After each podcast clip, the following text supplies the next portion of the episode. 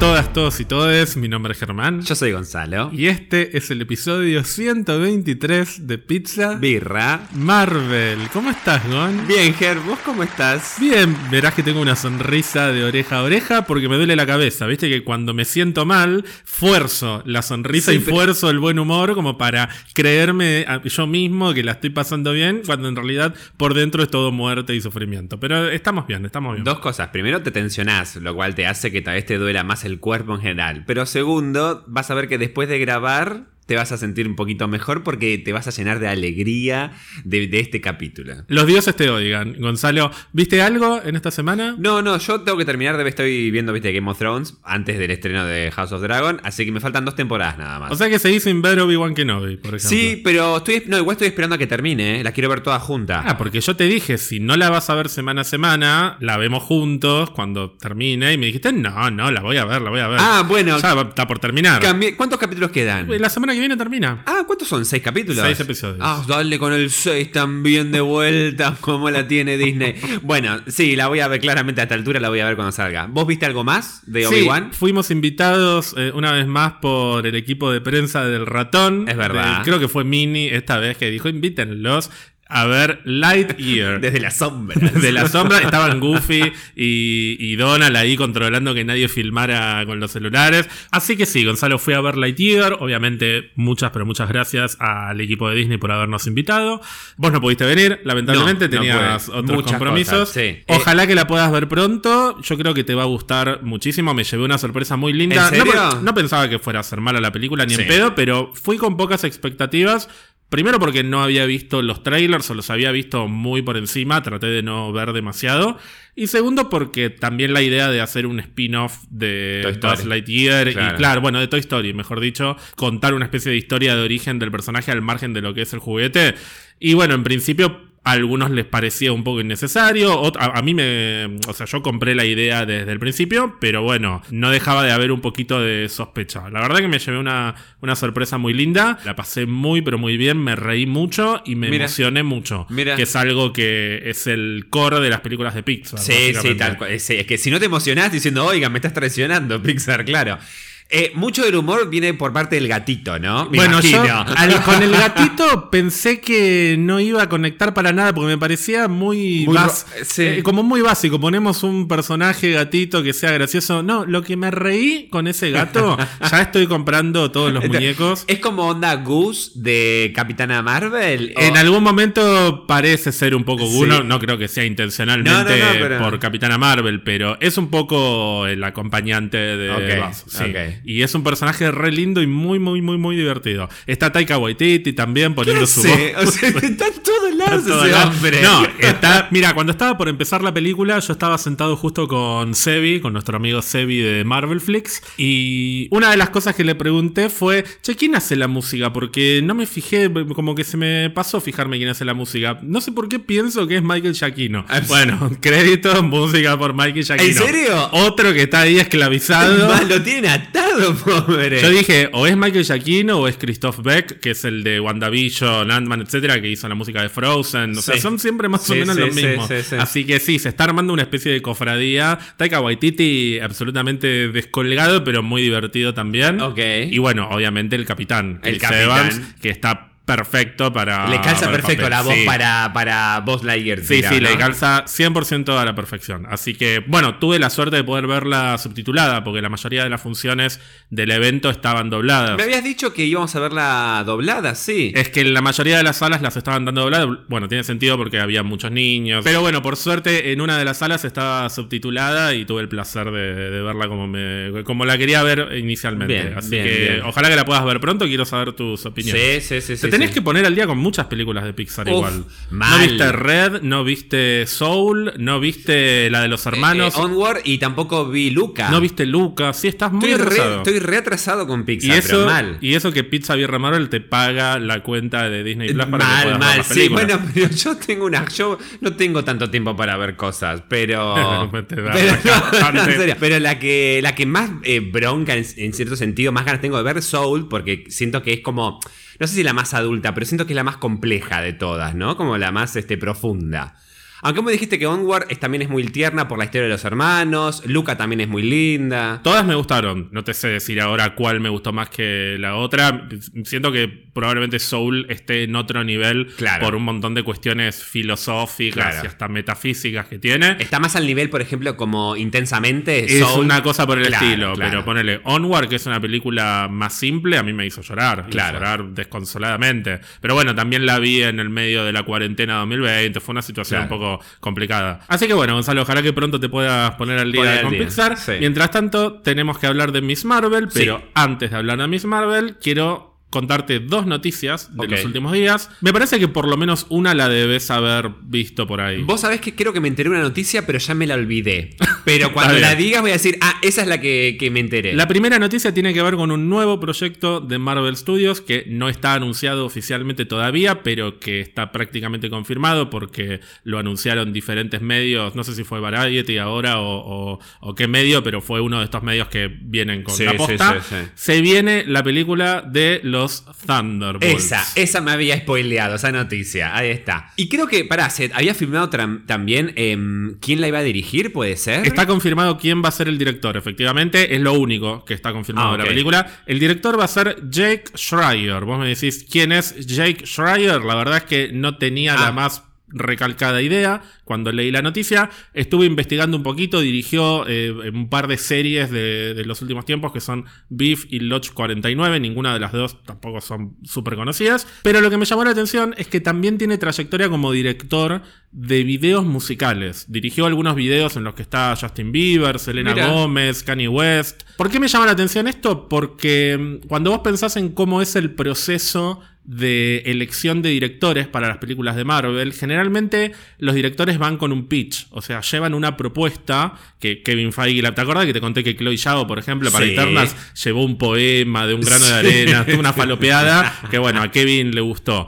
Me pregunto qué habrá propuesto este tipo como para que Kevin Feige diga, ok, este es el que me cierra para dirigir los Thunderbolts, porque alguna vez te dije, los Thunderbolts de alguna manera son lo más parecido al Suicide Squad de DC Claro. en Marvel. Y cuando vos pensás en las películas de Suicide Squad, ya sea la, la- la aberración que salió en 2016 o la segunda que hizo James Gunn, tienen algo de estética de videoclip Mm. que no sé por qué me pregunto si en Marvel no harán algo por el estilo, como una película más en plan cómico, con una estética de, de video musical o de película musical, en la que distintos personajes que por ahí dentro de sus contextos originales son súper villanos y súper oscuros, acá están un poco más ridiculizados o, o parodiados, incluso Claro. como una autoparodia. Claro. Me, me pregunto eso. Sí, el, el tema del recurso de venir de dirigir, eh, digamos, este, videos de, de videoclips sería, este, ¿se puede volcar a una película? ¿Puedo decir que tipo los planos así, con muchas, muchas luces? Bueno, o, o escenas lo- muy cortitas, una tras de otra, como si fuera una canción. Lo que estamos viendo en Miss Marvel tiene mucho de videoclip. Sí, pero me cierra tal vez más para una serie por capítulos. Hoy, encima en el capítulo de hoy, hay una parte que, que, bueno, ya vamos a hablar, digo, pero en una película me cierra un poco menos ese, ese tipo, esa forma de eh, hacer un contenido volcado a una película que dura más. Pero bueno, sé The. Suicide Squad de James Gunn tiene mucho de videoclip. Sí. Eh, Cuando digo videoclip no me refiero a que haya una canción, me refiero No, a la estética eh, muy exagerada, como súper saturada Ah, en algunas escenas. O, eh, ¿Viste esos, esos planos que hay que son como los títulos de los capítulos de la película? Sí. Y los títulos están escritos con elementos reales de, de la escena. Por ejemplo, hay una placa que dice Jotunheim, que es el nombre del capítulo, porque es el nombre también de la torre donde transcurre toda la parte final de la película. Sí. Que la palabra Jotunheim está escrita con, o escrita entre comillas,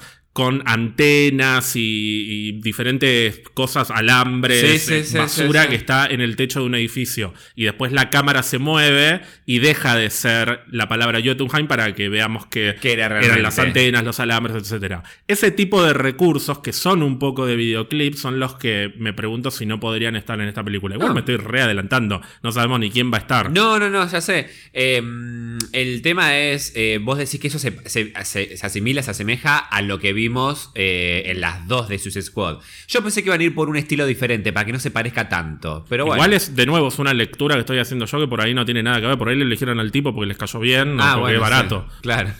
bueno, puede ser. ¿Qué personajes te imaginas en el equipo de los Thunderbolts? Teniendo en cuenta que la idea de los Thunderbolts, muy mal explicada, sería villanos de alguna manera tratando de redimirse como parte de un equipo. Baron Simo. Ok. Que es el líder original de los Thunderbolts Ah, originales. mira, bueno, justo. Para mí va a ser el líder porque además es la mente maestra, digamos. Eh, el Hulk de ellos va a ser Abominación. Eh, no me gustaría. No, no creo. No estaba pensando en Yelena, pero no, Yelena no creo. Bueno, yo sí. ¿Vos decís que Yelena puede llegar a estar? Yo creo que Yelena y John Walker, que son los dos Ah, personajes sí. a los que se acercó Elaine de Seinfeld, Sí. van a estar en este equipo. Es más, me adelanto, me parece que ese, mm, ese proceso de reclutamiento que está haciendo la condesa Valentina, etcétera, Sí, la de Elaine, Seinfeld, la de. Seinfeld, es para esto, es para esta película. Bueno, está bueno. Está bien. Ese, me voy al de John Walker, ese seguro.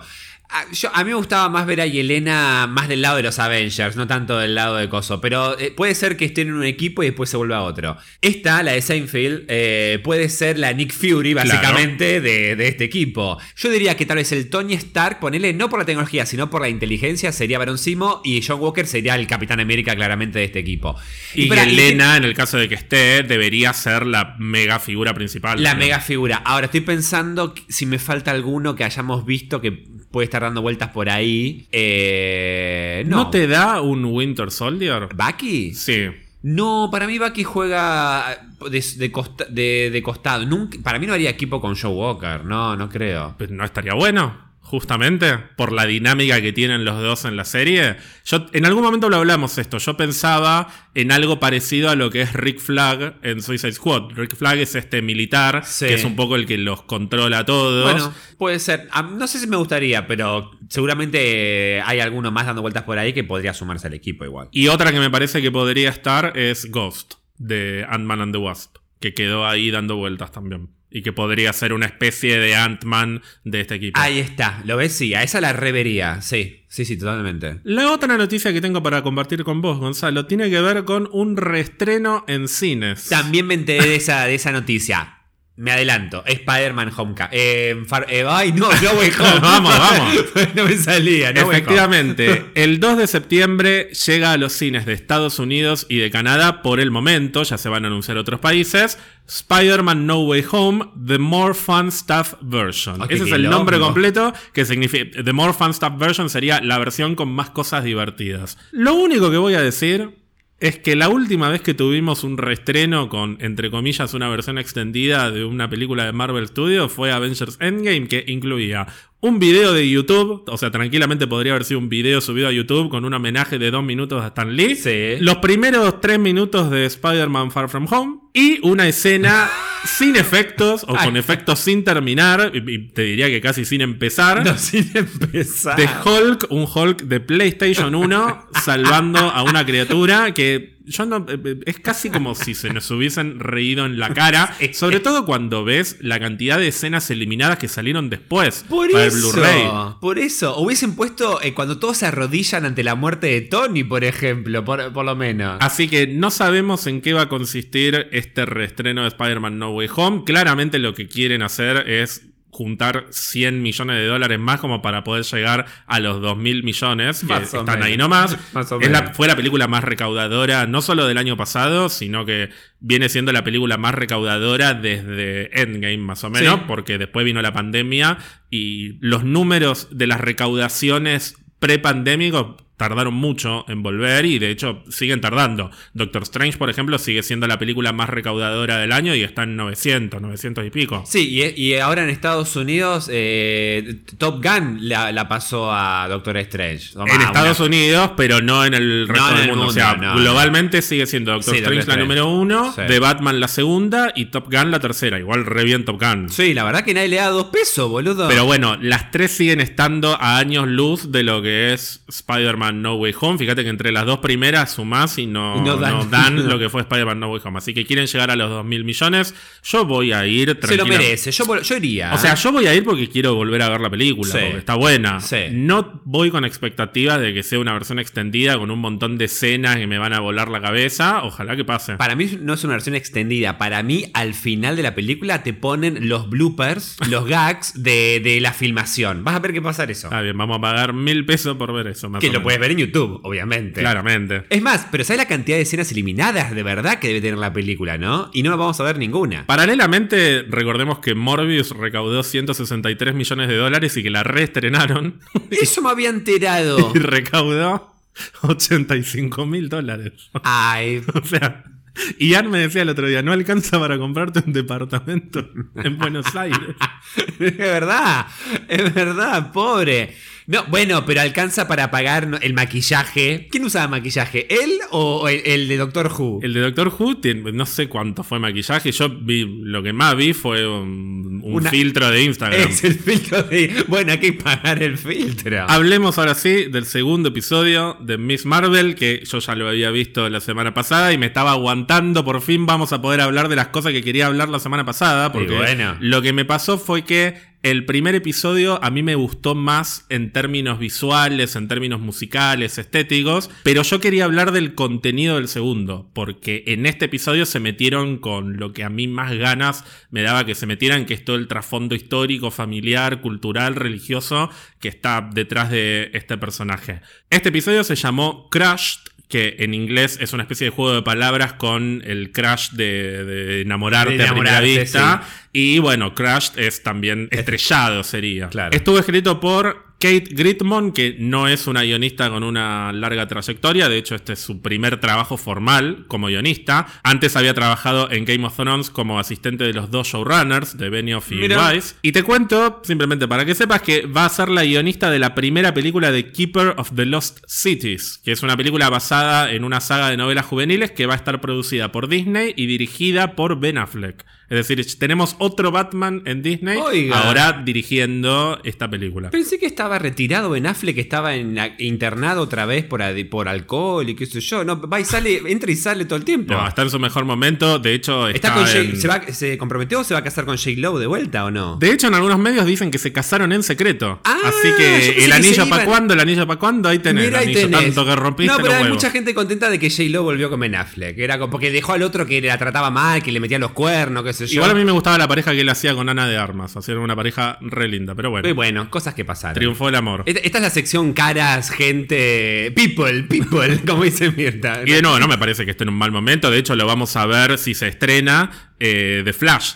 La película en algún momento protagonizada por el criminal de Animales Fantásticos y los crímenes de Ezra Miller, que cada semana tenemos un nuevo delito. ¿Viste que está prófugo? Ahora lo fueron a buscar y no lo encuentran. ¿Por qué no hacen una película de eso en Warner? En vez de hacer la porquería que todavía no la vi igual. Ay, mirala por favor, que quiero que antes de ver el episodio 4 o 5 de, de Kamala, quiero que hablemos un poquito de Animales Fantásticos 3. Nunca nos van a invitar a la Saban Premier de Warner, evidentemente, ni de Sony, te diría, pero sigan invitando No, a Disney. fui- es yo- más, si está escuchando Mini, yo quiero que me inviten si hacen Avan Premier del reality de los Montaner, que va a salir en Disney Plus. ¿Sabías que va a haber un reality como las Kardashians o como el Ozzy Osbourne? Pero con los Montaner, ya estoy adentro. No. Estoy reinvestigando todo, pues me muero con Camilo, Eva Luna, Steffi Roy, Mamá y Ricky, que nunca sé cuál es cada uno. No, no, yo nunca sé La cuál- madre, la madre que para mí va a ser la revelación.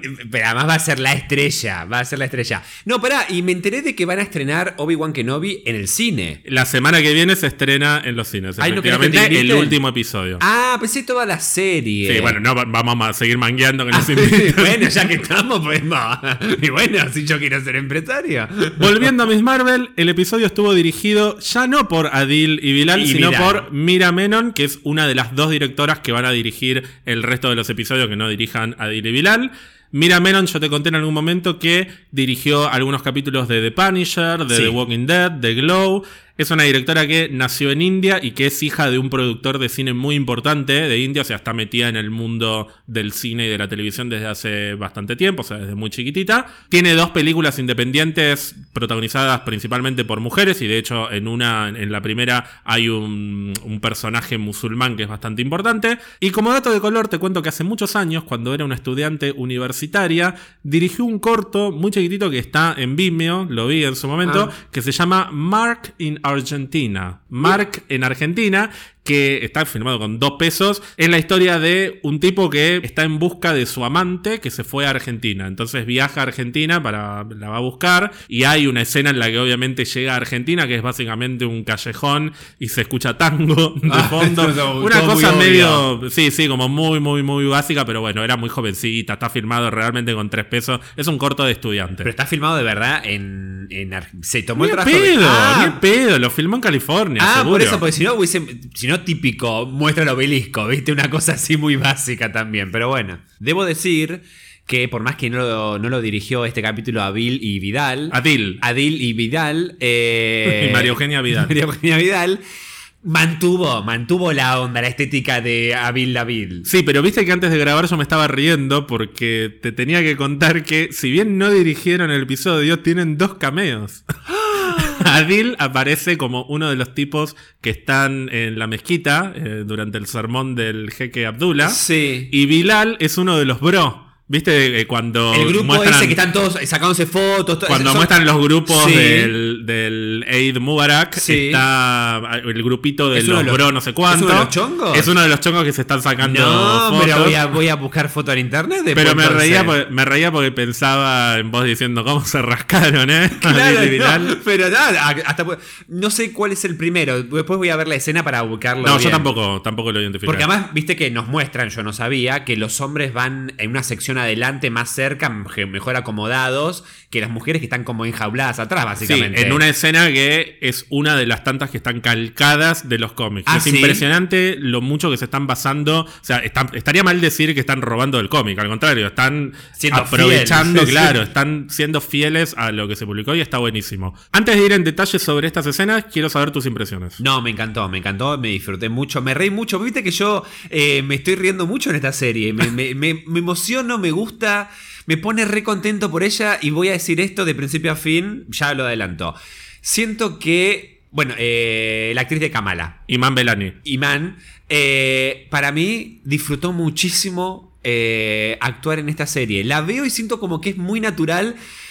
cuando interactúa con Bruno, hay ciertos gestos o remates en escenas que parece que eh, no dijeron corten, sino que hace como chistes o gestos. O ya sé, por ahí- ejemplo, cuando lo salva de que se le caiga la columna, que le dice, bueno, también. creo que tengo que entrenar un poco y se empiezan a reír. Claro, Parece e- que se tentaron. ¿Entendés? Claro, o cuando la está sujetando, está entrenando ella y, y ella le dice, tenés que soltarme, qué sé yo, y es un, un tenía cuánto, 50 centímetros nada más. Enorme referencia a Endgame. Eh, totalmente, claro. Pero cuando cae y hace así, siento como que eh, eso no estaba en la escena, como que Sí. está agregando cosas, o cuando está bailando, qué sé yo, que vuelve re enamorada de la fiesta esa, siento que de verdad, la la- ella debe haber disfrutado realmente como fan de Marvel, estar eh, trabajando en un producto de Marvel. Sí, y ella agregó mucho durante la producción de la serie, durante la filmación sobre todo. Ella proponía mucho, o sea, incentivaban Sí. que propusiera cosas. Y de hecho, no sé si no fue Brie Larson, la capitana Marvel,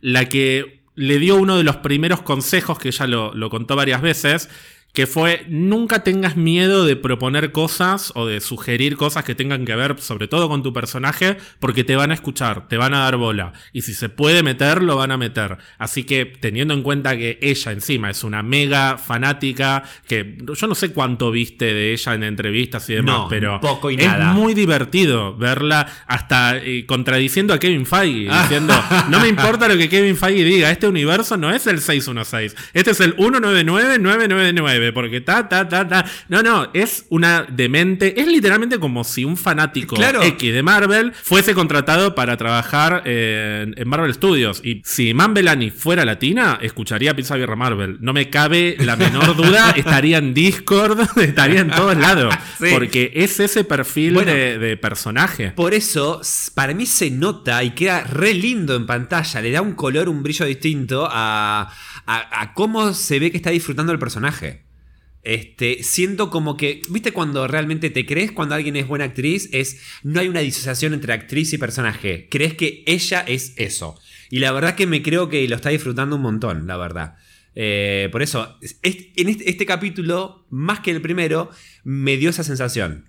Disfruté más a ella porque la veo a ella disfrutar haciendo el personaje. Claro. Eso es lo que me, encantó más de este capítulo. Y con diferentes matices. Y encima. con un montón de matices. Y además con momentos así como muy, muy lindos, muy tiernos, más profundos, más familiares, más religiosos, más eh, de amistad. O sea, me, me gustó mucho. Sí hubo algo en este capítulo que tal vez no me gustó, que no estuvo presente en el capítulo anterior. Todo lo que tiene que ver con los policías estos me pareció Sí. lo más flojo del capítulo. En la actuación, en lo exagerado, en el recurso este que ya me cansa, la verdad, ya esta cosa de los policías malos que investigan, que tienen que actuar siempre como malos, con cara de culo, la mina que pone cara así de, ay sí, los voy a atrapar, los odio a todos, ay, ¿por qué tienen que ser malos? Eh, Esta cosa de otra vez eh, eh, poner a una adolescente siendo eh, em, no solo investigada, sino, digamos, este, indagada, sin un abogado, esta cosa... No es real eso, entonces siento que es todo muy exagerado para que incluso la figura de los policías esté como más llevada al extremo de mirá qué malos que son. O después la situación de persecución de los drones esto que después eh, Kamala se escapa y aparece justo el coso. Todo lo que tiene que ver con el ámbito de, de- de- de los policías, de este grupo de, que, de daños de no sé cuánto. Sí, que entendemos que es Damage Control. Todavía no lo dijeron, Bueno. pero en No Way Home dijeron que era Damage Control. Bueno, todo eso me pareció lo más descolocado, no sé si flojo, descolocado hasta de- del capítulo. Todo lo demás me pareció precioso. Sí, a mí no me parece descolgado. Siento que es bastante consistente con lo que vimos en No Way Home. Al contrario, me parece que si no estuviera presente este elemento, sería contradictorio con lo que vimos en No Way Home. Porque se armó un quilombo enorme cuando se reveló la identidad de Peter. Y si aparecieron estos personajes ante la revelación de la identidad de un adolescente como Peter, es lógico que aparezcan ante una situación en la que claramente hay otro adolescente que tiene poderes y tengamos en cuenta también que en este mundo No Way Home, en términos de los eventos de Peter Parker y su identidad y demás, nunca pasó. Nunca pasó. Así que es la primera vez que ocurre esto dentro de la cabeza de esta gente. O sea, este tipo, eh, la gente que no me acuerdo el nombre, si bien lo vimos en No Way Home interrogando a Peter y a todo su entorno, él no recuerda haberlo hecho, entonces está actuando de la misma manera que actuó en No Way Home. De hecho, algo que me gustó fue que la técnica que usa para tratar de sacar la información a Zoe es muy parecida a la técnica que usa con Ned, Con Ned, en No sí. Way Home, que primero se hace el amigo y el otro entra como un tarado y le empieza a revelar todo. Sí. Así que en ese sentido no me no, no solo no me molesta, sino que me parece bien, me parece bien que estén presentes. Dicho eso, puede ser que sea lo que más descolgado está en comparación con el resto de las historias que están en la serie. Sobre todo cuando es tan atrapante la parte de, del misterio de su abuela, todo esto que se empezó a explorar esta semana. Pero bueno, lo que pasa es que me parece tan lindo, colorido, entretenido, interesante, hasta misterioso. La, la historia de ella, el, am- el- el enamoramiento adolescente de ella, lo, que- cómo la- lo que sufre Bruno también, o el- la, la decisión que tiene que tomar Bruno, eh, la historia que conocemos un poco más de la amiga de ella, el trasfondo familiar, el, misterio del brazalete, todo esto, y conocer también más el lado más espiritual de Kamal y de la familia me parecía como, dame más de eso, no me importa el damage control esto, la cosa del daño, y, ah, sí, hay que llamar, eh, investigar, buscar todas las mezquitas, qué sé yo, siento como que todo muy forzado, esta que tiene cara de mala, ay, ¿dó- ¿a dónde se fue? Pero boluda, ¿no viste que vino un auto, se la llevó y te fuiste? ¿Y dónde está? Es obvio, ¿no viste que viene un auto? Está al lado tuyo. Se subió y se fue. La mina se asoma. ¡ah! No está la mina. No, todo, todo mal, todo mal con eso, con, eh, con esos personajes. Después, pare- esos paréntesis.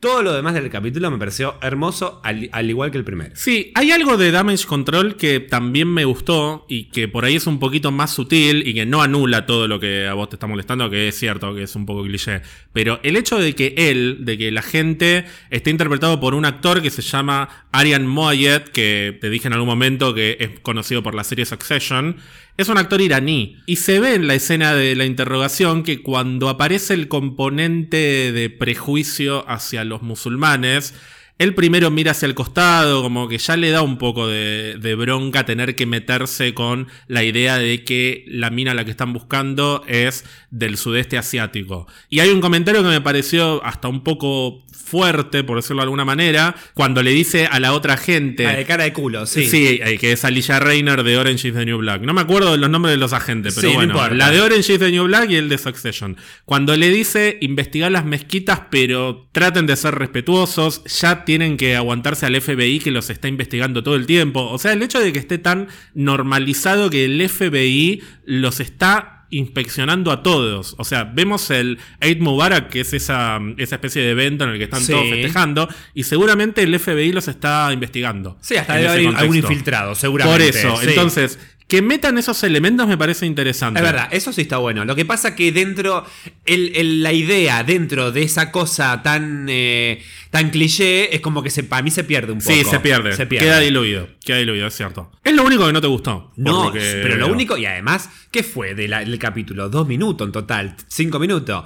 Todo lo demás me encantó, pero posta y lo disfruté igual que el primer capítulo. Tenemos mucho para hablar. Tenemos la mezquita, tenemos un poco más o mucho más desarrollo del personaje de Nakia, que la semana pasada había estado muy en segundo plano. Tenemos la aparición de Camran y el enamoramiento de Kamala por Camran. Y bueno, ese final que da a entender que hay algo más detrás del chico Sí, lindo. Tenemos la misteriosa historia de la bisabuela Sí. y todo el trasfondo cultural e histórico que tiene que ver con la partición de India.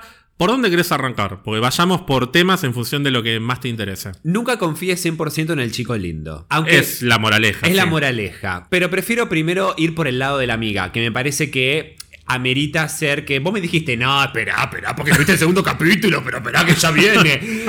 Entiendo de que me gusta el costado que le están dando en cuanto a. Tal vez no tiene que ver con el tema de Miss Marvel, el secreto, digamos, del poder de Kamala, pero sí por el lado más, más cultural viene justamente eh, la parte de amistad de ella con Kamala. Entonces, me gusta esta idea que le dieron de, che, presentate como la, re- la renovación, la revolución de qué sería el templo, digamos, la, como la. Sí, de la mezquita. De la mezquita. Sí, y a la vez es un personaje que a mí por lo menos en los cómics me encanta y de hecho hay más cosas que no quiero meterme todavía por si lo llegan a desarrollar en la serie que puede llegar a ser buenísimo, pero esta idea de que ella es la que lleva el pañuelo, pero como un mensaje hasta de, de rebeldía y de orgullo por sus orígenes y por Sí. su herencia, y que incluso eso le trae conflictos con su propia familia, o sea, no solamente con la gente que puede llegar a tener actitudes islamofóbicas, sino con su propia familia, que viste que ella dice, entre los chicos y el hijab y esto y lo Sí, otro, sí. ya con mis viejos está todo mal. Y a la vez tiene estas ideas revolucionarias, pero al mismo tiempo es una mega cheta que tiene unos zapatos. ¿Vos viste lo- los tacos La que tiene? plataforma que tiene. Y sí, dicen, no, me robaron los, los, Los eh, Versalles. los Versalles". Sigue siendo. Y la otra que le dice, el ladrón de, de- de zapatos ataca de nuevo. Me parece un personaje con muchas dimensiones. que, de nuevo, hay dimensiones que todavía no fueron exploradas en la serie y que en el cómic se desarrollan más. Y que se alejan mucho de lo que uno puede llegar a imaginarse cuando piensa en un personaje tradicional musulmán. Hay un detalle que, que cuando menciona, que eh, de hecho eh, arranca así la conversación cuando están en el baño las dos, que dice, eh, para, para gran parte de mi cultura nunca fui lo suficientemente como... mm, o sea, nunca tuve los rasgos tan tradicionales, tan hegemónicos, digamos, de lo que es mi cultura. Sí, para algunos siempre fui demasiado blanca, Eso. para otros siempre fui demasiado marrón. Claro, es como diciendo, siempre estuve en esta posición de intermedio. Y la verdad que siento como que es, eso la llevó a ella a tomar la decisión de, ¿sabes qué? No voy a nunca puedo contentar a las dos partes, así que voy a hacer la que se me cante. Si, algunas, si lo que hago, si hago A y contenta una parte y otra no, bueno, pero en realidad es como que me gusta esta cosa de no tomó partido por un lado o por el otro por a ver qué le convenía, sino que hace la suya. Me gusta esta idea de que está haciendo campaña. Me, me gusta la idea como eh, ese lado que le están dando. ese Y que es medio manipuladora. Eh, La tiene muy clara con, con la forma de manipular. Al papá de, de Kamala lo remanipuló, pobre. Eh, toda la situación, que ya que estamos hablando, toda la situación en la mezquita me, me- gustó. Además de que, para mí, sobre todo, que nunca fui a una, eh, me gusta conocer ese costado cultural, espiritual. Eh, porque sí, por ejemplo, fui a una sinagoga, por ejemplo, pero nunca fui a una mezquita. Entonces me gustó hasta, hasta visualmente para conocer un poco más. No Está- sabía, no sabía esta cosa de la división, que se tenían que, por ejemplo, no sé si lavar o limpiar, eh, y después esta, esta división entre hombres y mujeres, hombres adelante, mujeres atrás, no, no sabía Sí, yo. que eso te decía que está recontrasacado del cómic escrito por G. Willow Wilson. Que no sé si en el segundo o tercer número hay una escena que es literalmente la misma, que están ellas quejándose de que no se escucha nada porque Ah. están atrás. Y tiene que ver con esto que te conté en su momento de plasmar cómo es la experiencia de una mujer musulmana en New Jersey, con todo lo que eso puede llegar a implicar y que está tanto en el cómic como en la serie. Claro. Está súper bien construido eso. Vos estás viendo las escenas y vos eh, son calcos de algunas páginas del- de los cómics, Sí, ¿no? sí, o sea, sí. es así tal Está cual. esta escena, que es un calco, y también la escena de la fiesta en la que le dan el vaso de jugo de naranja. Y que tenía Y vodka. que tenía sí. vodka, está literalmente sacado del primer número de Miss Marvel antes de que consiga los poderes, de hecho. Por eso después, cuando aparece la neblina Terrigen, que es la que activa los poderes Sí. de ella, ella piensa que está borracha porque tomó vodka. Ay, no me digas. Está buena la, la comparación. Pero sí, se basan muchísimo en los cómics y me parece que se van a seguir basando. Bueno, no me quiero adelantar mucho porque estábamos hablando de la mezquita, pero ya dieron a entender bastante explícitamente que los poderes no vienen del brazalete, vienen de ella. Los Sí. poderes están activando algo latente en ella, que Sí. es cómo funcionan los poderes de los inhumanos. De los inhumanos. Las neblinas activan el gen inhumano. Bueno, acá el brazalete está activando algo que para mí va a terminar siendo más o menos lo mismo todo. O sea, ella va a tener un gen que veremos de dónde viene, pero también me parece que hay indicios en este episodio. Y mirá si en el brazalete hay cristales Terrigen. Y además Bruno dice, viste, que está, tiene inscripciones, el brazalete que no se sabe de qué serán. Puede tranquilamente ser eh, algún, este, alguna forma de lenguaje No, extraterrestre. eh, Kamal identifica a Urdu, o sea, identifica eh, algunas inscripciones que tienen que ver con su legado cultural, pero otras cosas Otras no, que no. otras cosas no las Bueno, entiende. Hablemos, ya que te dijiste, hablemos del pasado. Vos querías ver a la abuela la Ay, la pasada. escena con la abuela me reí Yo me mucho. estaba. Cuando me dijiste que querías ver a la abuela, me estaba mordiendo porque dije, le va a encantar. Pero además siento que hicieron muy bien el tema de cómo es interactuar con tal vez alguien que no está co- acostumbrado a la tecnología, qué sé yo, como uno. Sí, voy a usar mi única carta de hinchapelotas eh, en este episodio. Viste Sí. que en todos los episodios Sí, yo tengo que te criticar algo hinchapelotas. ¿Por qué no usa auriculares, Kamala, para hablar con la abuela? Eh, no sé. No sé, nada, es una buena pregunta, es una buena pregunta, pero la verdad que no sé. Mal, mira Menón. No. Mal, eso Adil y Bilal, Y no lo hubiesen hecho, Y, seguramente hubiesen puesto más eh, dibujitos y más Posiblemente. Sacando eso, me encantó la escena. El conflicto está con su bisabuela, o sea, con la abuela de la mamá de Kamala, ¿no? Ya. Aisha. Hay un tema ahí. La reunión de las tías Chuma que están en el evento ese, dicen que, que- tenía, no un amante, una familia secreta. Yo, yo vi que mató a un hombre. ¡Oh! Esas son las viejas Chuma que todas solteronas, ¿viste? ¿Qué sé yo? No. Pero a mí lo que me interesó es la unión que está entre el pasado de la historia familiar de Kamala, que están para mí muy bien representado en la escena de que están cenando con, Sí. con la prometida de, de, digamos, del hermano, y que la madre sí. está mal, o sea, la madre se levanta y se pone mal. Está muy, me gusta esta, esta- este entrelazo entre el pasado de la historia y el, y el misterio del brazalete. Me gusta esta cosa cuando decís, che, son dos misterios que en algún momento se entrecruzaron. Y a partir de ese punto, es como, eh, es como este, este- esta cosa, este punto, em, el evento Nexus, ponele, que se cruzaron dos cosas y se generó algo nuevo. Me, me encantaría volver al pasado y saber qué pasó con la bisabuela de Kamala, ¿entendés? Y agregale además todo el trasfondo histórico real que tiene que ver con la partición de India. Eso. Que no está bien comparar eh, genocidios, no está bien comparar eventos históricos porque eh, está mal, porque tienen. eh, Son todos contextos, Sí, sí, sí, sí. situaciones completamente diferentes. Pero es un, un evento clave para, para la historia de Pakistán y para la historia de India, como lo puede ser el holocausto para los judíos o como lo puede ser eh, el, genocidio en la dictadura militar. O sea, de nuevo, no está bien comparar, pero no es eh, un evento azaroso X de la historia. Fue un evento histórico sangriento que no sé si cuánto sabes de la partición de India, porque no es algo muy conocido. Poco y nada, poco y nada, nada. Bueno, yo descubrí lo que era la partición de India leyendo Miss Marvel porque está también presente otra vez con el tema de la abuela, que también está en los cómics, la importancia de ese evento para toda la familia. Básicamente, en 1947 se divide lo que en ese momento era el imperio británico de India, que era una colonia que abarcaba prácticamente toda la península de India, se divide en dos partes por millones de motivos que sería un quilombo explicarlos, tampoco lo,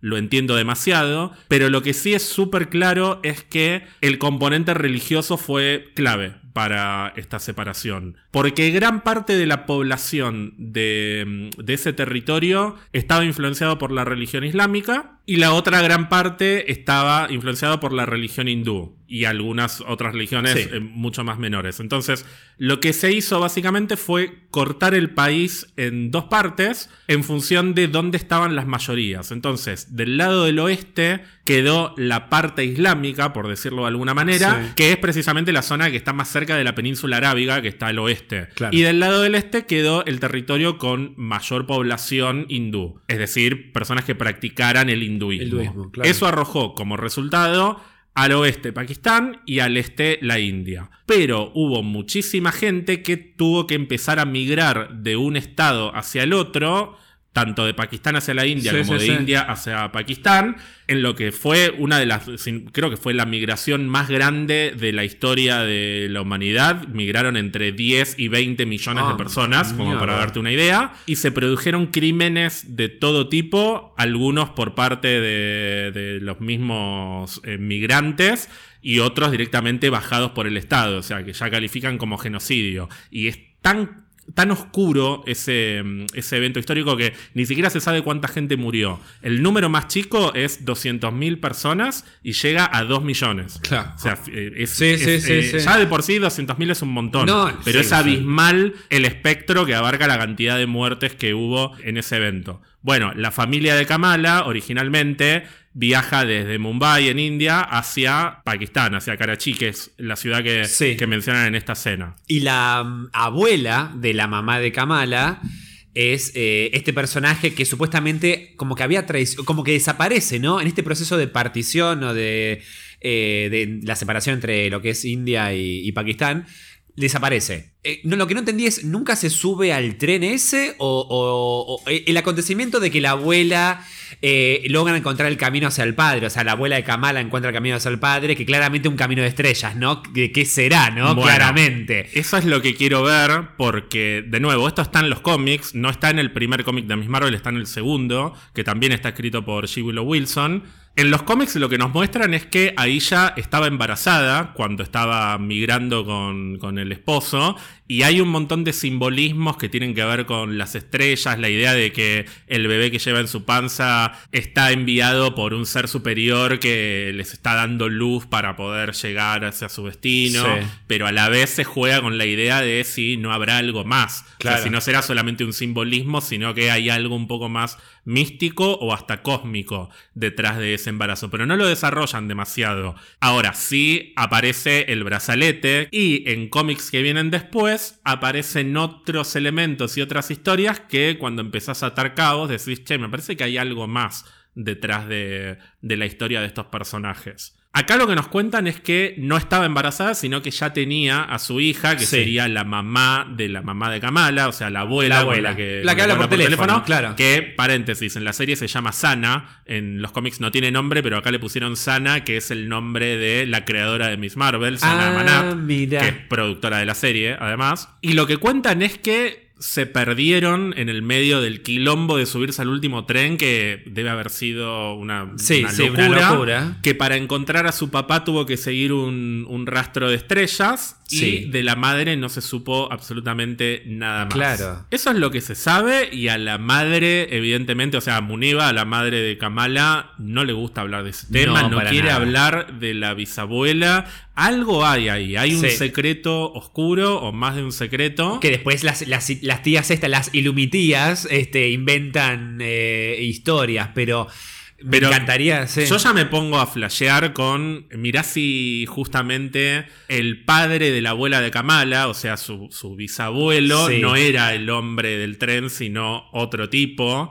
Por eso dicen que trajo vergüenza a la familia, porque lo engañó al marido. Y bueno, por ahí de ese tipo viene el linaje genético que le da poderes a Kamala, que Sí. son activados por el brazalete. Sí, y, Ponele. y además, ¿quién es la que aparece en las visiones? En esa- esas proyecciones cósmicas que parece que se parte el tejido de la realidad y sale alguien. No, esa es la bisabuela. esa es la bisabuela. Sí, esa pero la bisabuela en otra, en otra edad. ¿Qué te pareció eso? Que apareciera esa visión. No sé. Dos veces, porque aparece primero en la cocina, va en, en el comedor, y después cuando lo está salvando al nene. Sí, pero a mí me pareció, tal vez lo vi mal, pero puede ser que cuando apareció por primera vez era más chica y ahora que apareció la segunda vez era más adulta. Mm, no, no me pareció. Ah, bueno, no sé, o, o- o tal vez estaba más lejos y por eso la figura parecía más chiquitita.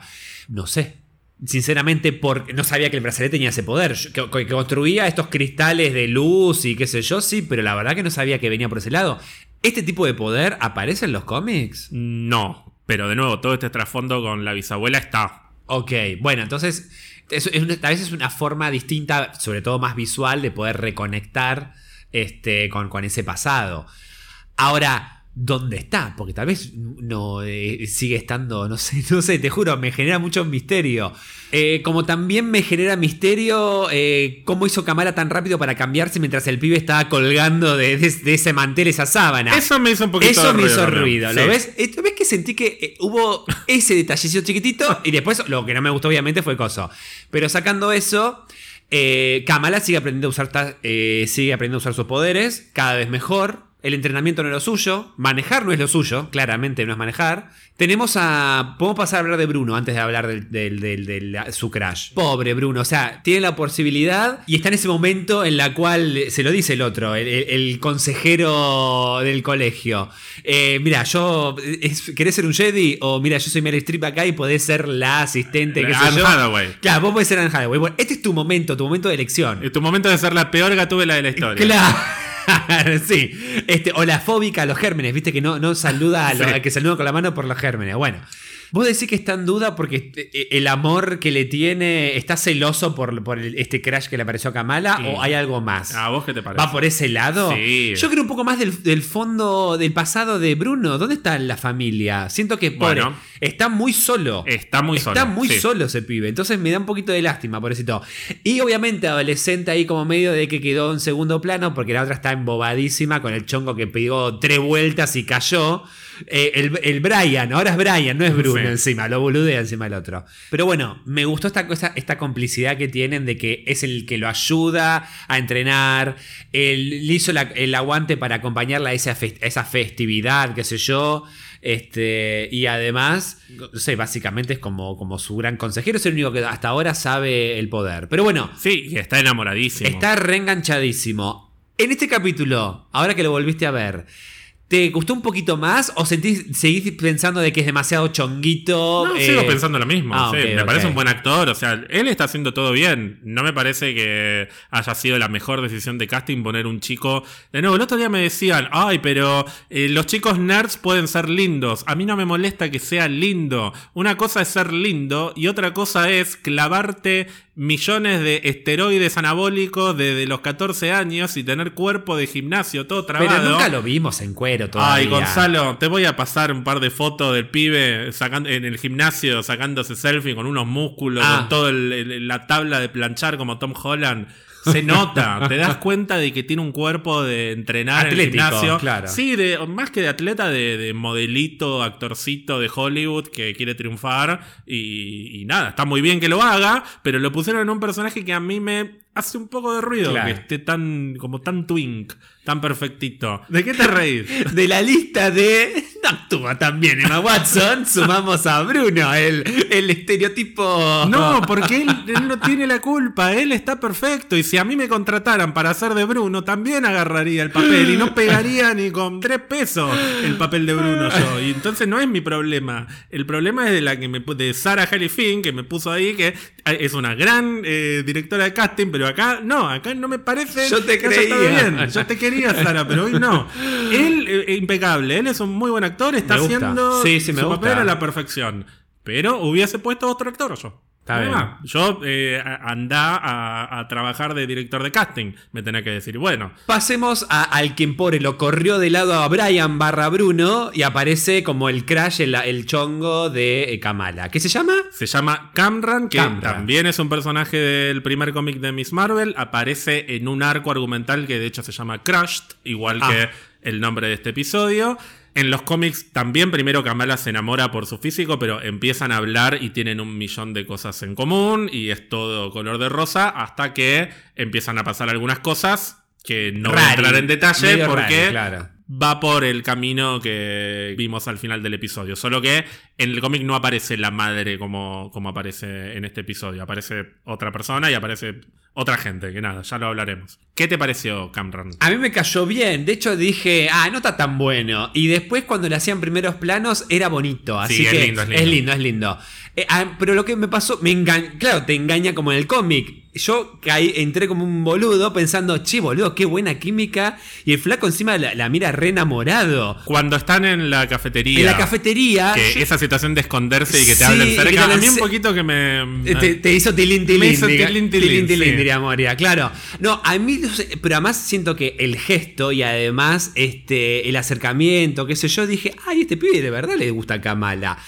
Ahora que te lo pones a pensar es, che, tan, tanta buena onda y confianza va a tener de entrada que le va a prestar el auto, le va a enseñar a manejar. Es como, ahora que lo pensás por el final decís, "Mm, puede ser. Pero bueno, estaba enamorado, qué sé yo. Ahora, el final ese con, con la, con la Masik. Hola Kamala, soy la madre. de Me dio miedo. Me dio miedo, pobre Kamala. Bueno, igual tiene el poder, las hace conchas esos dos, pero bueno. Eh, Eh, no sabemos. Ah, no sabemos, es verdad. Si son Kree. Deben ser Kree. No, Skrull. Son Skrulls. Ahí está, me equivoqué de, de, de especie alienígena. cualquiera de los dos igual. Sí, no importa. Así que bueno, misterio. Para mí es una especie de tía lejana. Porque tal vez la bisabuela de ella tuvo otra familia, tuvo otra abuela. Ella le va a contar Ella quién la era la bisabuela. Exacto. Para mí son parientes, son familia. Político o tía segunda, lejana, pero para mí son familia, vas a ver. No me gustó como recurso. Es el mismo recurso de, de introducción de. ¿Cómo se llamaba la que a vos no te gustaba? De no me gusta. Ahí está, otra agregada a la lista. Eh, me gusta ella como actriz, pero me gusta como actúa en inglés. Y bueno, papi, decidiste. La de. mm, La de Moon Knight. Sí, Laila, pero ahí eh, Esa. era una cosa completamente No, bueno, distinta. no. Basta, no se puede criticar nada acá. Yo estoy anotando todos los que no te gustan por algo. Bueno, acordate cómo aparece Laila. Qué casualidad. Knight, eh, no, digo, eh, Steven se estaba escapando de Konshu y justo ella llega ahí en la, en la salida de- del depósito ese. No, Ay, no. pero a, a Te vos no estaba te, siguiendo por GPS. Bueno, pero ¿A vos no te demasiada gustó? precisión tiene tu GPS. a vos no te gustó como primera aparición, pero tiene sentido que lo haya ido a buscar porque lo estaba rastreando. Y acá claramente la están eh, persiguiendo o, o siguiendo. Bueno, pero es un recurso que me cansa. La verdad que siempre tiene que caer justo en el momento preciso. Y los otros boludos no ven que viene un auto, se dan vuelta. ¡Ay, no está, no está acá la, chica! Pero no viste que vino un auto, frenó y se fue. No, no estaba a 10 metros, estaba a 2 metros. Bueno, esa- eso como el final. Quiero hablar un poquito más de la cuestión de lo que me parece lo más lindo que dejó el capítulo, que es rellenó, pero no, pero no rellenó el, hecho de decir tiremos cosas para poner, para, para, para estirar el capítulo, sino em, sembró más contenido más lindo sobre la cuestión familiar y cultural, y en este caso más espiritual, y hasta profundizó los lazos que, que vemos de, de- de, digamos, este, de, de- de Ka- Kamala con su familia, con sus Sí. amigos. Me parece que lo que más lindo me está dando esta serie es eso. Los lazos. Los lazos, eh, la importancia de la familia, de la amistad, qué sé yo. Y me gusta que, siendo una, una, una historia adolescente, se haga, mucho eh, se, haga, mucho hincapié en eso, porque es una etapa en la cual también estás jugando un poco con resignificar y re- reconfigurar tus lazos con tus viejos. Con tu hermano que te canta cuando te estás desmayada, que me reí mucho en ese momento. Debe ser mal de ojo, ah, que empieza a cantar, qué sé yo. y- Vos te reíste también cuando el hermano y la novia los encuentran en la cafetería y el otro le dice, no, lo que pasa es que me estaba haciendo pasar por inglés. Sí. Dice, ah, vos eres, como que es medio boludo. A mí lo que me gustó de esa escena es que la cuñada de Kamala No es ninguna boluda. no la mira a Kamala y dice, mucho gusto, primo, Kamran, como Sí, diciendo, sí, sí. "Sí, no". Y de hecho, fíjate que hasta qué buena química tiene la cuñada con los padres de Kamala, porque Les gusta Bon Jovi. le gusta Bon Jovi, qué sé yo, en vez del otro tema que había elegido el, el- el marido, el futuro marido. Así que ¿Te cayó bien la me cuñada? re gustó, me re gustó. Sí, sí. No sé de dónde viene, de qué tipo de etnia, de, de si ella vive también en New Jersey, venía de otro No, lado. eh, eh, debe ser de New Jersey Ah, también, pero no tengo idea. No, no, cuéntanos. A ver, claramente es musulmana, pero no necesariamente. Vos podés ser musulmán porque vení de Pakistán, de India, donde sea. Donde sea, o sí. podés convertirte a la religión musulmana. No Claro. sabemos cuál es la historia Claro, claro. de ella, por lo menos en la serie. En el cómic hay un poquito más, pero Ah, bueno, veremos. ah, eh, pero es personaje del cómic. sí, sí, Ah, todo pensé de- que era inventado. Todo del cómic, todo. Ok.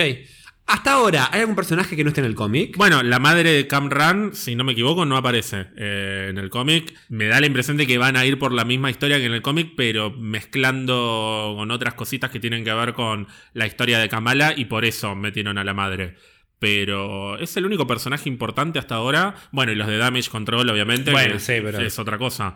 Pero después todo lo demás, hasta el jeque, el jeque Abdullah es de los cómics. Mira, pero bueno, lo que estaba diciendo antes es que me parece que justamente como estamos hablando de una de personajes adolescentes, que es un momento en la cual se reconfiguran los, los lazos, qué sé yo, familiares, todo eso, me gusta que se esté poniendo el foco en eso. Hasta a veces alguno está medio acostumbrado a ver eh, series adolescentes en la cual parece que lo único que gira todo es el sexo, lo cual sí claramente es importante, pero digo, me gusta que vayan más por el lado, no, no solo porque es Disney, me gusta que vayan por el lado de otras cuestiones. Me parece que eh, pone al frente eh, el tema de los vínculos eh, y eso me, me- me- me interesa mucho más para ver como contenido. No sé qué, qué pensás vos. Estoy 100% de acuerdo. De nuevo, yo tenía muchas ganas de hablar de este episodio por eso, porque me parece que acá se metieron más con todos los lazos de Kamala, mientras que en el primero vimos un poquito de la familia, pero hasta te diría medio superficialmente, y sobre todo de Bruno. Pero es lógico también porque si no hubiese sido demasiado para Claro, el sí, primer sí, episodio. Ahora que ya lo conocemos a Bruno, que ya sabemos cómo es la relación de ella con la familia y demás, bueno, exploramos todo lo demás y lo que ya vimos lo profundizamos. Vemos que Bruno está enamoradísimo de ella y vemos que dentro de la familia no es solamente los padres y el hermano que son de una manera y ella es de otra. Una vez más, yo insisto con que el corazón de la serie va a pasar por el vínculo de Kamala y la madre. Acá vemos que no es solamente la madre sobreprotectora. Ella misma me parece que tiene conflictos sin resolver. O sea, yo quiero ver una conversación entre la madre y la abuela, ponele. O incluso la madre y la madre de Camran, Sí. que parece que no sabemos quién es todavía, Sí. pero que debe tener algo que ver con Sí, la familia. O sea, totalmente. quiero que a medida que avance la historia de la familia de Kamala y, y los efectos que tiene sobre la historia de Kamala hoy, la madre esté involucrada. Que no sea solamente eh, parte de la familia que está en su casa y punto. Sino que esté involucrada con los eventos principales de la historia. Es que no, no está bueno, digamos, comparar ni poner en. No es que digo algunas son más interesantes que otras. Pero siento que el corazón de la serie y de las historias es las historias de las madres y, sus hijas. La bisabuela con la abuela y eso como quedó delegado con la mamá de Kamala, la mamá de Kamala con Kamala, Sí, ¿entendés? las Es así. cuatro mujeres. Las cuatro generaciones. Las cuatro ¿entendés? generaciones, claro. Sí, es una historia de Mirta, ellas. Marcela, Juanita y Ámbar. Sería. Tal cual. Ay, no me digas que ahora las son las nuevas Miss O Marveles. sea, Ámbar es Miss Marvel y, y Mirta sería la, la Miss Marvel legendaria. Entonces. ya, ya me, ya me pierdo. Pero sí, sería Aisha, Sana, Muniba y Kamala. Va a pasar Ay, por ¿cómo te ese linaje. los cuatro? No, los me lo sé por los cómics y Sana es fácil porque es la, Es la, la creadora. O sea, son todos nombres Sí. recordables. Bueno, la historia entonces, como decías, es un poco también contar la generación de la familia de Kamala. O sea, no es solo el tema de poderes, eh, Miss Marvel, el brazalete, sino el brazalete es un disparador para volver no solo a descubrir la historia, sino me parece también, como vos decías, un poco a sacar afuera y sanar estos conflictos que tiene la mamá de Kamala, me Sí, parece. Muniva tiene que sanar respecto al- a, a- a lo que le dejó, la mancha que aparentemente dejó su abuela en su familia. ¿Qué, ¿Qué es lo que hizo que tanto le duele que se levanta de la mesa y se va a la cocina y no quiere saber nada? Y estoy seguro de que mientras está en la cocina, sabe que está escuchando Sí. que el marido le está contando y se está haciendo la boluda Sí. porque quiere que se termine ese episodio lo más rápido posible. Pero Sí, sí, es una mina muy inteligente que está en todo, todo el tiempo, y que no quiere enfrentar esa parte de su pasado. Y que la misma Kamala le dice, pero vos me habías dicho que tenía que contar mi verdadera historia y no la historia de los demás. Bueno, pero esta historia no. Esa historia no. Ese- yo, claro, yo esa historia no la quiero volver a Por eso. abrir. Cuando no querés abrir una discusión es porque hay algo, tenés un muerto dentro del placar o hay algo, hay basura debajo de la Sí, alfombra. sí, sí, sí. Ahora, necesito más de la abuela. Para Sí. mí hace falta una charla entre abuela, madre e hija. La tiene que ir a ver. La en tiene que ir a ver, sí, totalmente. Sí, sí, sí, sí. Una cosa que no hablamos, más allá de, de la cuestión profunda, las historias, madre, hija, qué sé yo, quiero volver a destacar los momentos visuales y audiovisuales del capítulo.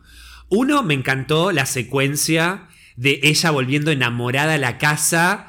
Cómo se interrumpe cuando abre la heladera, la madre le pregunta, "Está- estuvo como, eh, fue mágico, qué sé yo, y sigue el musical, me encantó cómo estuvo recreado con todo el efecto. Tiene estas cosas, o por ejemplo cuando está escribiendo que mm, los mensajes con, con el chongo, Sí. que en la sábana aparecen las cosas. O sea, me gusta que sigan reutilizando los recursos visuales Pero como ves, complemento. acá no me molestó, como sí me molestó en la escena esa de la semana pasada de Bruno con la Sí. bicicleta, que te dije que me parecía eterna, Sí. solo para mostrarme el- el- lo, lo inteligentemente bien puesto que estaban los mensajitos. Acá me pareció que quedaba bien con el, eh, como con el ritmo de la escena, porque ella venía de bailar, aparecían en, en el acolchado mientras ella miraba para arriba y, y al toque aparecían los dibujitos de ellos bailando con los perezosos.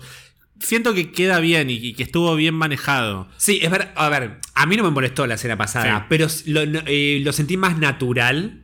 Hasta siento que es menos contraste. Eh, siento como que es parte más de, de lo material de, digamos, de la escena. Está mejor integrado. Está mejor integrado, gracias. O sea, esta no te hace tanto ruido visualmente. Eh, lo que sí me hace un poco de ruido es la cantidad de maquillaje que tiene esta Zoe, Zoe, qué sé yo, que para mí me sigue pareciendo vieja. Para... También que está en el último año. Pero. No, eh, anteúltimo. an- ante, bueno, Porque entonces. ellos están en el anteúltimo. Y en el último ¿Kamala en qué está. año está? Anteúltimo. Anteúltimo. Y en el último está El Camran. Camra. Y- entonces soy, soy, soy esta. Para mí están todos en el anteúltimo. Ah, ella es compañera. Yo pensé que era un año más grande. Bueno, y no quiero terminar el episodio sin hablar de una referencia muy chiquitita pero muy linda, que fue eh, la mención de Kingo. Y no solo de Kingo, sino de su padre, Es también, que también es Kingo. Es verdad, claro, que es el mismo, que diciendo, no, no sé por qué mi mamá está tan obsesionada con el padre de, el padre de Kingo, qué sé yo. Que habíamos visto en Eternos, que Sí. tiene todos los pósters con las diferentes generaciones, Sí. que es, es siempre él. Tatarabuelo, bisabuelo. Es buenísima, esa escena es buenísima. Pero me encantó que lo metieran como parte de- del trasfondo cultural de ellos, porque justamente son todos re fanáticos de Bollywood y era lógico que apareciera Kingo. A mí no se me había ocurrido que podía aparecer Kingo. Me parecía más lógico que apareciera en, en Moon Knight, Claro. por ejemplo. Bueno, Gonzalo, ¿expectativas para la semana que viene? Todas. ¿Sabes? Te voy a decir una cosa. De alguna manera, el corazón se me está volcando más a las historias contadas en. en, en Esto va a terminar con otra crítica, Doctor Strange. Eh, y no tanto en las películas. Me parece que las películas llegaron a su tope con Endgame barra eh, Spider-Man No Way Home. Y después es como lo demás, es como, bueno, sí, pero eh, mi corazón se está volcando más. ¿Sabes qué pasa? En, en las series en Disney Plus siento como que es el más la calle, como que estás más ahí en el día a día. Y los otros están ahí en el cine, como te hago una película cada dos o tres años, qué sé yo. Pero. Ya se te va a pasar el enojo Sí. con Sam Raimi, con Michael Walton. Pero no, eh, la estoy disfrutando mucho esta serie. Van solo dos capítulos. Mientras me den menos eh, daño control estos boludos de estos agentes y más Kamala, yo feliz. Ahora, creo que es la serie que más expectativa tengo de una escena post-créditos. Después de, obviamente, de, de, de WandaVision. A mí me está cebando muchísimo para las Marvel. Por eso mismo, me está cebando mucho la serie y eso me está cada vez tendiendo más a querer que sí o sí haya un cameo de Brie Larson, o sea, Capitana Marvel, en esta serie. Sí, pero mínimo. Que ella llegue diciendo, así que vos sos Miss Marvel. no, no, no, que ella llegue. Bueno, la primera aparición de ella, la, la primera vez que se cruzan, es un momento re lindo que un poco le dice algo por el estilo. Así que vos sos Miss Marvel. Y que se dé vuelta, mire para arriba y es ella toda iluminada, ¡pum! Corte a negro. De hecho, nada te, más. te lo voy a spoilear. porque. Vamos a ver si pasa o no Sí. pasa así en la serie, pero está Kamala parada y de repente al lado está la capitana y Kamala ni la ve, solamente le escucha la voz y se ve que abre los ojos como diciendo, no, es ella. Y lo que le está diciendo es, lindo traje, todavía no estoy muy convencida por el nombre. Ay, me muero. Y ahí termina el capítulo. Me encantaría una escena así como. Bueno, igual acá no le puede reclamar nada porque ella nunca fue Miss Marvel, pero. Es verdad. Un poquito. Hay que decirlo. pero ponele que ahora van a, empezar a aparecer videos de ella por todos lados vestida de Capitana Marvel porque hubo un montón de gente que la filmó. Ahí está, mirá si la llaman como eh, Capitana Marvel Jr. Claro. ¿Entendés? Diciendo, "Ah, el traje no me. O sea, me gusta. Mirá si el nombre se lo pone la capitana, justamente. Ella le dice Miss Marvel en lugar de capitana. Ahí está. Ay, no estaría mal. Todo lo contrario, estaría muy bueno. Sí. Pero bueno, cancelamos las películas entonces, Gonzalo. Sí, a la mierda. Eh, bueno, algunas, hay que pasar el filtro. Pero de Marvel se la quiero ver. Ahora quiero ver más Kamala, por ejemplo. Estás más entusiasmado con The Marvels de lo que estabas originalmente. Y sí, sí, sí, con Kamala seguro. Sí, sí, sí, sí. Bueno, Gonzalo, me alegra que estemos al día. Ahora yo estoy con todas las ganas de ver el tercer capítulo porque hace dos semanas que estoy esperando ver cómo sigue esta historia. Mientras tanto, Gonzalo, si alguien te quiere mandar alguna recomendación adicional de, de ya sea de una serie o de una película de Bollywood, cualquier cosa menos una película de Marvel Studios que vos las cancelaste hasta nuevo aviso, ¿cómo pueden hacerlo? No, mientras no me manden recomendaciones de películas de Sam Raimi, perfecto. Lo puede hacer en Instagram en arroba que lindo verte, verte con B de Bollywood, obviamente, ya que está, me vino genial porque no había pensado nada.